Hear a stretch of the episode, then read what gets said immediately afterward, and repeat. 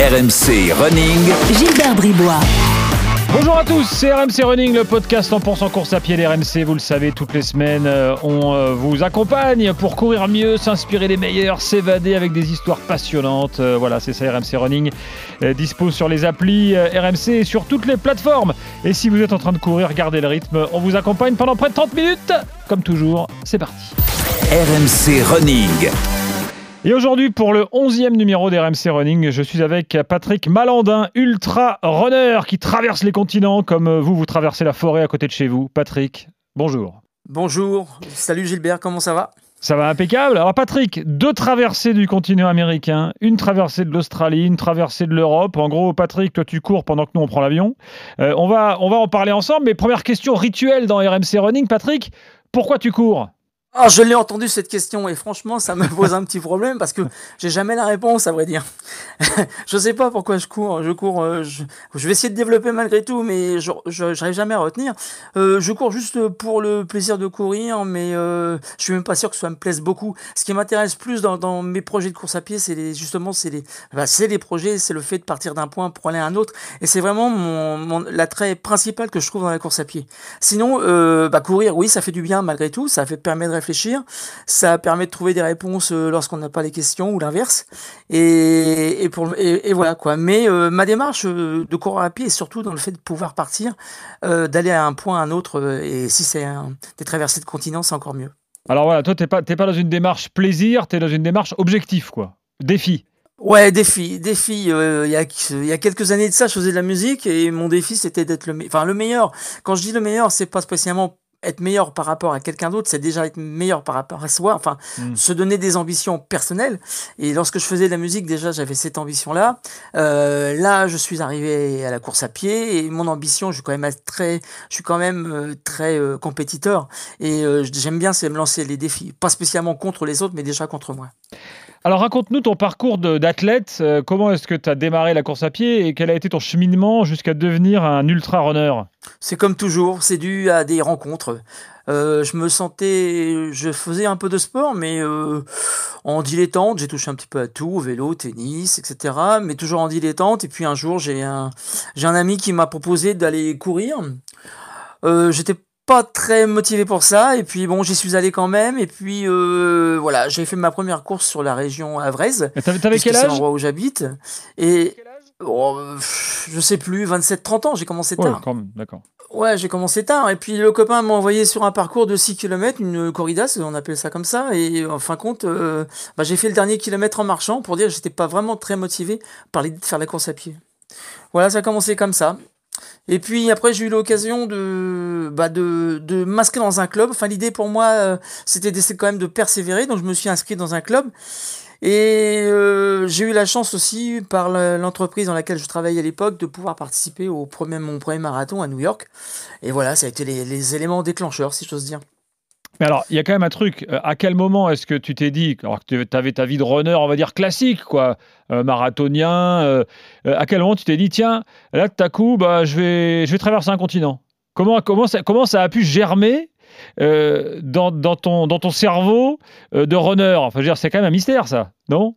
Encore une fois, une nouvelle rencontre, c'est toujours comme ça, ce sont des rencontres. hein. Il n'y a pas de mystère, la vie, elle est faite de rencontres. C'est il y a, y, a y a des gens qui te catapultent, enfin qui te donnent envie, et euh, ça se passe souvent comme ça.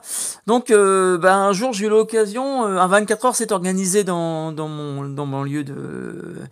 Enfin, euh, pas très loin de chez moi, et puis euh, voilà, euh, les gars du club m'ont dit tiens, un 24 heures, si on tentait l'expérience? Moi, je connaissais pas, j'avais jamais fait ça, je savais même pas que ça existait, même à un 100 bornes, je connaissais pas du tout. Mais j'ai trouvé l'idée intéressante et puis je me suis dit bah ok. Donc on l'a fait en équipe c'est la première année. Puis je me suis tout de suite dit aussitôt l'année prochaine s'il y a lieu s'il a lieu à nouveau bah je le refais mais tout seul.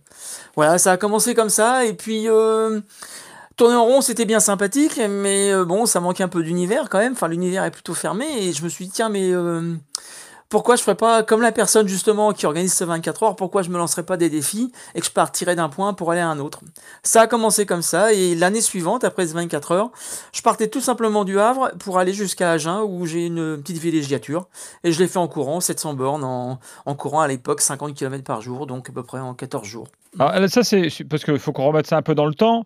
Euh, ça date d'il y, a combien d'années, euh, ça, le, début de tes défis là?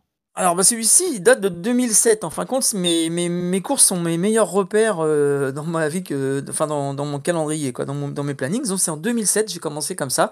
Donc si tu veux savoir l'âge que j'avais à l'époque, c'était 47 ans. Voilà. Voilà, donc aujourd'hui. À 47 ans, j'ai commencé ma première longue sortie. Et aujourd'hui, donc, tu as la 60, si je calcule bien. Et ouais, euh, ouais, à mon grand désarroi, ouais. bah écoute, tu cours toujours, hein, c'est déjà super. Euh, et, et, en plus des distances incroyables. Ouais, je cours toujours. Alors, euh, qu'est-ce que qu'est-ce qui a fait qu'ensuite tu es passé à des trucs là complètement dingues? Parce que c'est dingue de se dire, de se lever un matin et de se dire tiens, je vais aller traverser l'Australie, par exemple. là, tu t'es retrouvé dans un, dans une, comme dans un dans un processus où il fallait forcément que tu ailles plus loin Ouais, c'est un peu ça, mais ce qui est étonnant, c'est que l'Australie, c'est que c'était un projet qui me tenait à cœur dès 2008. Donc tu vois, une l'année après avoir fait le Havre et euh, donc j'ai voulu commencer à mettre en place ce projet, mais euh, quelque part c'était un petit peu compliqué parce que je dirais j'avais encore, j'étais encore un peu novice dans la démarche de courir, de coureur à pied longue distance, et puis euh, bon, l'Australie c'est pas à côté, donc ça demandait des financements, enfin tous ces éléments là, qui et puis le dépaysement, enfin tout ce qui tout ce qui va avec pour pouvoir réaliser le projet. Donc c'était peut-être un petit peu tôt, et puis je cache pas que je, bossais aussi, et euh, il était difficile, difficile de, de, de, de, me libérer du temps. Et après discussion, mon patron m'a accordé un moment euh, des congés sans solde, puis même, et encore mieux puisqu'il m'a sponsorisé, et mon premier projet, en fin de compte, je suis parti, moins, avec moins d'ambition, mais il fallait le faire quand même, je suis parti du Havre pour aller jusqu'à Istanbul. Donc j'ai couru à cette époque-là 3230 km à la moyenne de 60 km par jour. Donc, attends, attends, attends, on va parler de tes moyennes après, mais euh, Paris, Le Havre-Istanbul. On parle de Le Havre-Agen. Le Havre-Istanbul, tu as traversé l'Australie. Et là, euh, ces derniers mois, la dernière euh, folie de Patrick Malandin, c'est traverser le continent nord-américain dans un sens et dans l'autre. Donc là, tu as fait New York, Los Angeles et retour par le Canada. Tout à fait, ouais, c'est ça. Mm, mm. Eh ben, écoute, euh, le projet, pourquoi ce projet-là? C'est parce que tout simplement, euh, j'avais envie de retourner aux États-Unis. Enfin, compte, parce que je reviens un petit peu en arrière très rapidement. En 2011, j'avais déjà traversé les, les États-Unis. Euh, donc j'avais envie d'y retourner et puis j'avais idée l'idée c'était de trouver un voilà quelque chose pas spécialement pour faire du boss mais pour quelque chose qui n'avait pas eu lieu encore je me suis dit non seulement je vais retraverser les États-Unis mais je vais faire mieux je vais faire euh, le retour par le Canada. L'idée c'était vraiment de faire une double traversée chose qui n'avait été euh, à mes yeux ou euh, à ma connaissance jamais été faite quoi. Voilà. Donc c'était un, peu le, propos. Le propos non seulement de faire l'aller-retour mais surtout le plus vite possible. Donc là, on parle de 10 732 km en 102 jours. Voilà, vous qui courez, qui faites un footing d'une demi-heure, là, je répète, 10 732 km en 102 jours, ce qui fait donc, bon, c'est assez facile à calculer, une centaine de kilomètres par jour. Alors, comment comment s'organisent tes journées quand tu fais ce genre de traversée? Raconte un peu comment tu comment tu comment comment ça se passe, qui te suit, comment. Euh, euh, on t'écoute. Alors tout simplement, lorsque je pars dans mon projet, mon projet en fin de compte à chaque fois il est familial. J'ai la chance d'avoir une épouse qui me suit dans tous mes projets, non seulement qui me suit, mais, mais qui m'apporte son soutien et, son soutien euh, moral, physique, mais aussi logistique. Euh, donc moi, mon premier but c'est de courir et de trouver des financements et elle d'organiser toute la logistique. Après une journée de course, c'est simple, on part. Alors Évidemment, donc je pars avec elle euh, à chaque fois et on, emmène une ou, deux une ou deux personnes afin de, de, supplier la logistique. Quoi. Euh, et euh, donc, si tu veux, une journée de course, c'est, on se lève, il est 3h du matin, 3h, enfin ma femme 3h, moi à 3h30 parce que je suis un peu plus flemmard. Et le temps de me préparer, etc. Et je suis sur le pas de course généralement vers 4h30 du matin. Et, et, là, je pars, je cours mes 10 premiers kilomètres, euh, je dirais un petit peu à l'échauffement. Enfin, je n'ai pas une vitesse rapide, hein. le but, c'est pas d'aller vite, c'est d'aller loin. Hmm. Donc, euh, et de se préserver. Donc, euh, voilà, je me préserve. Donc, je cours lentement, je suis à 8,5 à peu près km heure. Et comment je fais les 10, 10 premiers kilomètres voilà, euh, d'une traite, si j'ose dire. Et après, tous les 3 ou 4 km, euh, je suis ravitaillé et on m'indique aussi euh, la direction à prendre s'il y a des changements de direction. Et donc, mon épouse est en véhicule et elle me, elle me précède, elle est toujours devant et elle m'attend tous les 3-4 km, en gros, toutes les toutes les demi-heures, quoi, pratiquement. D'accord. Et à ce, à ce moment-là, euh, je grignote des, euh, des pâtes de fruits, euh, des biscuits, enfin des petites choses. En gros, c'est que par petites bouchées. Et je tourne toute la journée comme ça, sauf un moment sur l'heure, euh, en milieu de journée, parce qu'il n'y a pas d'heure précise. Je vais manger éventuellement des pâtes euh, en deux fois dans un, dans un petit gobelet. Je vais manger de la purée. Enfin, je vais prendre quelque chose d'un peu plus consistant, mais ça va jamais aller très loin, très loin dans le, le ravitaillement. Mais par contre, c'est permanent pendant 15 heures. Pendant 15 heures, je mange. Voilà, et pendant 15 heures, tu cours. Et pendant 15 heures, fatalement, je cours aussi. Ouais, ouais, ouais. Je ça- m'arrête pas. Il y a pas. Faut, faut avoir, faut avoir la. Ouais. Bon, outre l'enchaînement de course à pied, il y a la gestion du sommeil, parce que là, ça fait pas beaucoup d'heures de sommeil, euh, cette histoire-là. C'est, euh, j'ai compté en moyenne, c'est, c'est constaté, c'est, on est à 6 heures de, de sommeil par, euh, par nuit. Ouais, à peu près. Euh, ma journée va se terminer quand tout va bien vers 19h, 19h30. Quand c'est compliqué, euh, ça peut aller jusqu'à 21h. Euh, jamais couché avant 10h du soir. Et puis un, lever à 3h du matin, 3h30, euh, à peu près, quoi. Donc euh, c'est, quoi? C'est 6, six grosses 6 heures de, repos pour euh, 15 heures à courir.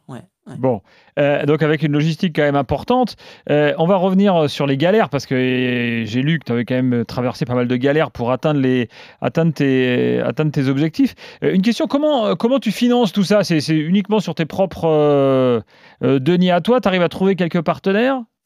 Euh, non, non, c'est pas avec mes deniers, c'est bien avec les deniers des, les deniers des, oh, pardon, les deniers, les deniers du part- des partenaires. Donc j'arrive à, à- c'est mon travail, à vrai dire. Quand je cours, je te disais, je, je- je- quand je m'entraîne, enfin quand on prépare un projet, je cherche, euh, je cours et je cherche les financements.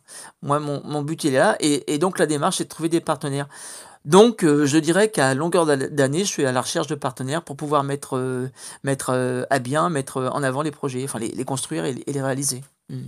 Alors, euh, je on, va, parler plus spécifiquement donc, de cette double traversée en mode Forrest Gump, parce que forcément, quand euh, nous on a entendu parler de ça ici, on se dit Ah, mais c'est Forrest Gump, il, allait- il a couru jusqu'à la mer, quoi, en fait, euh, sans s'arrêter. Euh, bon, alors Forrest Gump, il avait la barbe un peu longue. Moi, j'ai vu les photos, toi, t'es- non, toi, t'as- t'as réussi à t'entretenir. Euh, on, a même l'impression quasiment que tu es arrivé frais, euh, ce qui sans doute ne, correspond pas à la réalité, parce que tu as quand même connu pas mal de galères physiques là dans cette aventure euh, récente. Bah, pas. Des galères physiques, j'en ai connu, mais pas. Ça reste des bobos malgré tout. Mais ce qu'il faut, c'est les supporter. Et lorsque tu es sur le. euh, dans une journée de course, tu sais que tu as 100 bornes à faire et que d'un seul coup, tu des problèmes euh, musculaires, euh, que tu boites, que tu n'arrives pas à avancer, que tu te demandes comment tu vas finir la journée. Et évidemment, ça, ça atteint aussi le moral, quoi. Mais euh, si tu veux, c'est des choses, euh, on sait très bien dans la course à pied comme dans pas mal de sports, euh, tu as toujours au moment où tu es au maximum, au, meilleur de toi, et à un moment tu as un trou. quoi. Et ce trou-là, bah, il faut attendre qu'il passe. Quoi. Ce, ce creux-là, cette, cette méforme, bah, il faut attendre qu'elle passe. Et euh, moi j'ai souvent, euh, comme, euh, comme Maxime, c'est de me dire, tout n'est que patience. De toute façon, il y a un moment, ça va passer. Donc faut prendre le mal en patience, justement, attendre que ça passe, et puis, bah, comme qui dirait, ça ira mieux demain. quoi. Donc, mais voilà, donc bah, il y a des jours sans où, où les émotions sont très présentes parce que tu, tu vas tellement puiser loin dans le corps en fin de compte que tu. Euh, c'est presque une introspection sur, toi- sur toi-même parce que tu vas vraiment puiser, puiser loin. Mais euh, il y a un moment, euh, le corps réagit, l'esprit aussi, et, et- et tu repars et tu retrouves des, jours, des journées euphoriques après coup. Alors justement, euh, voilà, des- ça, ça doit se jouer beaucoup dans la tête parce que tu pars pour faire tes 100 bandes par jour. euh, donc, euh, si au bout du dixième kilomètre, tu commences à avoir mal, je sais pas, au genou, euh, au mollet ou je ne sais où, toi, tu vas continuer. Là, tu vas trouver les ressources mentales de dire, attends, moi, de toute façon, il faut que je fasse mes 100 bornes, donc j'y vais euh, et, et je m'arrête pas. C'est ça le plus fort, non? Et comment, tu- comment t'organises mentalement? Et, et- écoute, alors ce qui est. Au, risque de décevoir, à la limite, j'en sais trop rien. C'est, euh, j'ai l'impression que c'est. Bah non, mais un- euh, ça fait un peu prétentieux de dire ça, mais euh, je, je, je, je sais pas, je suis, peut-être né avec un truc comme ça qui fait que je, je peux aller au bout de mes, mes envies, mes idées. Bon, j'ai j'ai quand même ma femme qui me qui- me coache bien, si j'ose dire, quand même. Mm. Est- bon, c'est pas son rôle, mais quelque part, elle, m'assiste énormément pour ça. Mais si tu veux, moi, je suis toujours dans une démarche, on parlait tout à l'heure de, de, de partenaires. Quand je fais une démarche de course comme ça, je pars sur un projet, euh, je cherche des financements, je rencontre des gens, j'ai des gens, des amis, euh, des runners, enfin plein de gens qui me suivent, euh, un public si tu veux, enfin modestement. Et, et, et, du coup, je me, je, je me dois d'être réceptif à, leur, à leur attente, puisque du coup, moi, je, eux, ils me demandaient rien, et moi, d'un seul coup, je suis allé voir en me disant, bah, je vais faire un truc pas possible, par contre, j'ai besoin de vous pour me soutenir. Et donc, je joue, je mets en jeu ma crédibilité aussi. Et tout hmm. ça, c'est ça me donne une espèce de, force, je sais pas comment appeler ça, qui, qui, me fait aller au bout des choses. Je me dis toujours, si un demain je devais rentrer à la maison parce que j'ai raté le projet, euh, je, pense qu'il faudrait que je déménage, quoi, parce que j'aurais trop honte. Et euh, donc, en fin de compte, c'est comme ça que je réagis, si tu veux. Voilà, tu, ne dois surtout pas décevoir les gens qui te soutiennent, quoi. Ouais, et puis, euh, ouais, je, puis oui, c'est ça. C'est surtout ça à la base. Ouais, euh, et puis je veux rester crédible, quoi. Je veux dire, euh, on peut pas, euh, on peut pas emmener des gens avec soi et faire les choses qu'à moitié. Je comprends. quel a été dans toutes tes traversées ton, ton, meilleur souvenir, le, vraiment le moment de grâce ou le truc que tu n'oublieras jamais, où tu te dis ah là, là c'était vraiment le pied? Oh, je sais pas, je sais pas, parce que j'en ai fait plusieurs, des traversées, et elles sont toutes. Enfin, tous les moments sont, sont, sont beaux, sont, sont intéressants, sont mémorables. Tu as des moments de, de galère euh, où tu souffres sur le moment, où après coup tu diras si je l'avais pas vécu, j'aurais raté quelque chose. Je suis pas mazo. Hein. Et il y a des moments d'euphorie où tu as des découvertes de paysages sensationnels, lorsque j'ai vu aussi, euh, lorsque j'ai passé près des côtes euh, en, Australie. C'est compliqué à vrai dire parce que je me souviens que lorsque je traversais euh, l'Europe, euh, j'avais détesté euh, la Roumanie. du fait des chiens errants, je trouvais le pays un peu sale, etc. Et pourtant, j'avais traversé neuf pays pour aller jusqu'à Istanbul. Et en fin de compte, au bout du compte, c'est le pays que j'ai préféré. Et euh, pourtant, c'est pas là où c'est pas l'endroit que j'ai que j'ai le mieux vécu. Mais euh, ouais, non, il y a, y a, pas quoi, il y a pas. Euh, aux États-Unis, la première fois en 2011, j'ai fini la course avec une double fracture au bassin. Bah, pendant huit jours, j'ai pas rigolé. Mais si après coup, je trouve que c'est je sais pas, c'est c'est mémorable quoi, tout simplement. C'est mémorable. Attends, tout, y a pas de, la fracture au bassin, c'est arrivé pendant la course et t'as continué ou c'est arrivé à la fin? Huit jours avant la fin. Et t'as continué sans bande par et jour? Et j'ai continué. Avec la douleur? Bah, écoute, c'est simple. Je te parlais. Euh, ouais, et là je savais ce que c'était qu'une vraie douleur. Hein. C'était pas un claquage, ni des douleurs de ce type-là. Euh, mais si tu veux, c'est pareil, je te parlais de, de, d'être d'un esprit compétiteur. Il faut savoir sur la, la Transaméricaine en 2011, là c'était une compétition. Euh, j'étais deuxième depuis le deuxième jour. Il était pour moi hors de question, qui plus est, de laisser passer l'aubaine, quoi, si tu veux. Mmh. C'est une course, c'est la course, tu l'as fait une fois dans ta vie quand tu as la chance de le faire, quoi. Euh, et, donc, donc il y avait ça, et encore une fois, je reviens sur le côté expliqué en amont, euh, l'effet d'être crédible vis-à-vis des, autres, etc. Donc, il est, j'ai pu surmonter la douleur parce que, euh, parce que au bout, bah, il y avait le Graal, il y avait, on était à, à il me restait quoi, peut-être 700 km pour aller jusqu'à à New York. Il, bah, il fallait les faire, quoi. Mais il y a, y a Patrick, il y a un côté un peu autodestructeur quand même dans tout ce que tu nous racontes là on doit te le dire des fois, mais Patrick, c'est pas, c'est pas raisonnable. Ouais, alors si tu veux, euh, justement, là, où tu as pas tort, c'est que si, alors là, il y, a le fameux si, si j'avais su aux États-Unis hmm. qu'à un moment, que la douleur que j'avais, c'était une double fracture au bassin et non pas une petite douleur comme ça. Enfin, si, je connaissais pas l'origine de la douleur et j'ai pas cherché à la connaître. En fin de compte, j'ai joué l'ignorance parce que j'ai remarqué, en fin de compte, enfin, c'est comme ça que je vois les choses plus les facteurs négatifs, plus tu mets de côté les facteurs négatifs, plus tu peux avancer. Donc je savais que j'avais très mal, mais je voulais surtout pas savoir à quoi c'était dû. Et en fin de compte, c'est quand je suis rentré en France, quand j'ai vu mon médecin plus tard, que j'ai appris que j'avais une double fracture au bassin.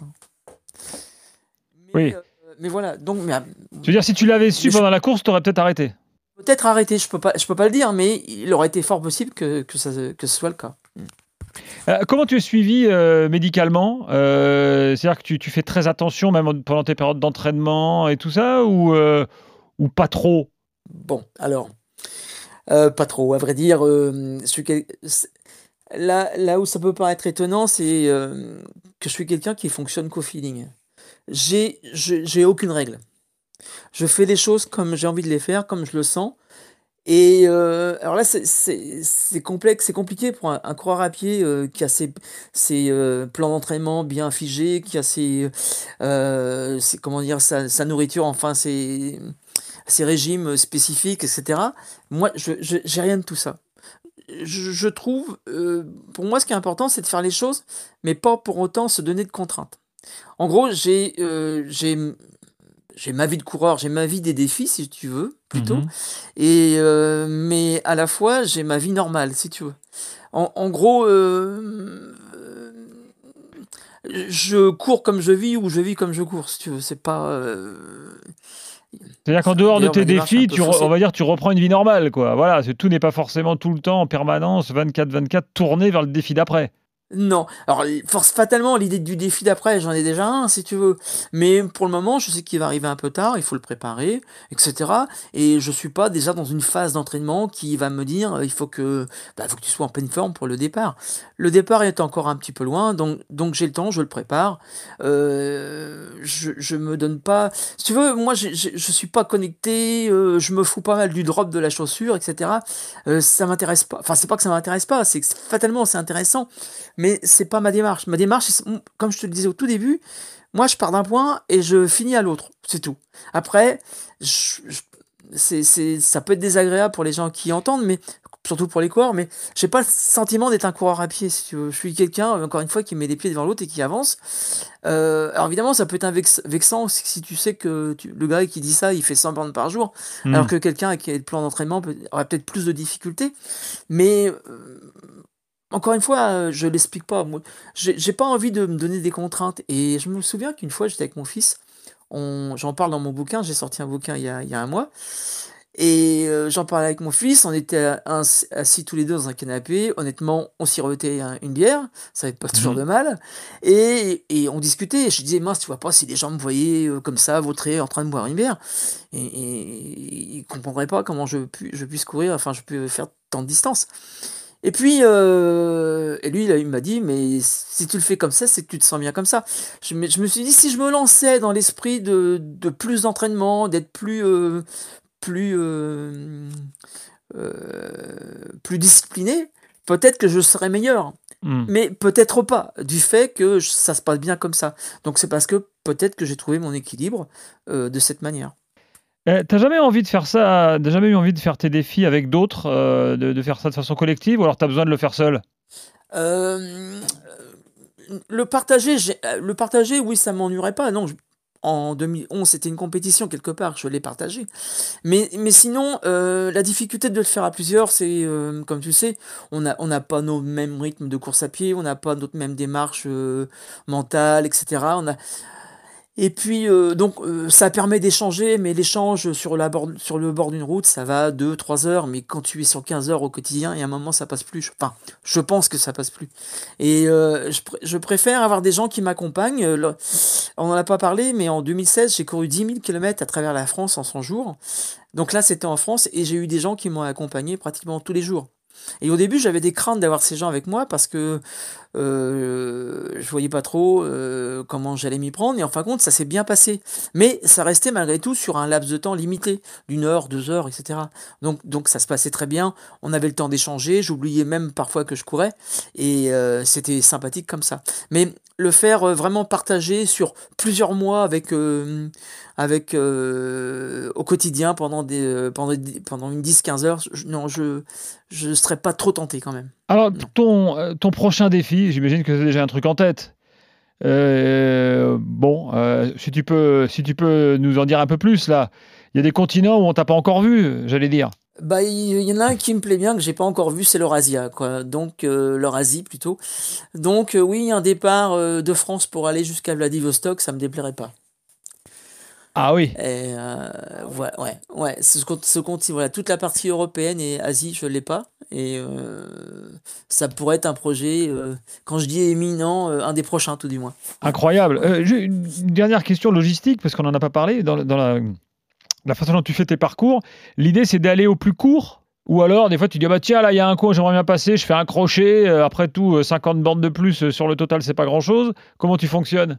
Non, à vrai dire, tout est, établi. Et lorsque, si tu veux, à chaque fois que je suis parti sur des projets, surtout l'Australie, euh, les 10 000 km à travers la France et le dernier, c'est qu'il y avait idée de record quand même. Donc si tu veux, quand tu as une idée de record, c'est simple, tu choisis le chemin le plus court. D'accord.